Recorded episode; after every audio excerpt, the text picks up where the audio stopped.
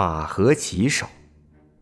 一匹马被骑手训练得非常的乖顺听话，骑手甚至不用动一下缰绳，马就能明白骑手的意图，并很好的完成任务。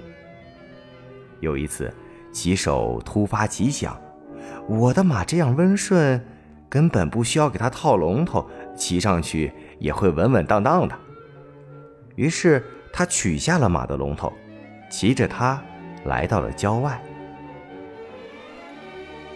马没有了龙头的束缚，刹那间就感受到了自由。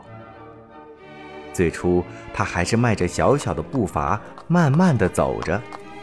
之后，他昂起头，抖了抖鬃毛，开始走起欢快跳跃的步子，好像要讨自己的主人的欢心。当他感觉自己真的不再受控制时，内心的野性一下子就爆发出来。马浑身的血液在翻涌，两只眼睛血红，双蹄腾空而起，嘶叫一声。他不再顾及主人的命令，载着主人向前飞驰，用最快的速度跑过了田野。骑手吓得目瞪口呆，头发都竖了起来。两只手抖个不停，他不住地喊着“吁吁吁吁吁”，想让马停下来，好给他套上龙头。可是马跑得越发狂野，一点停下来的意思都没有。最后啊，把骑手直接给摔了下来。马继续奔跑，如同狂飙一般，不管不顾，最终摔到了坑里。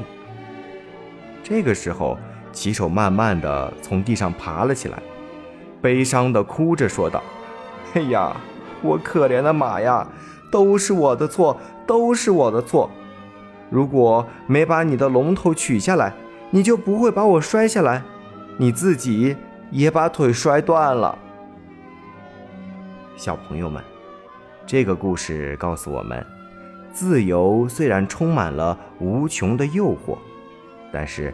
要把握合适的尺度，自由过头了会给人带来不幸和灾难的。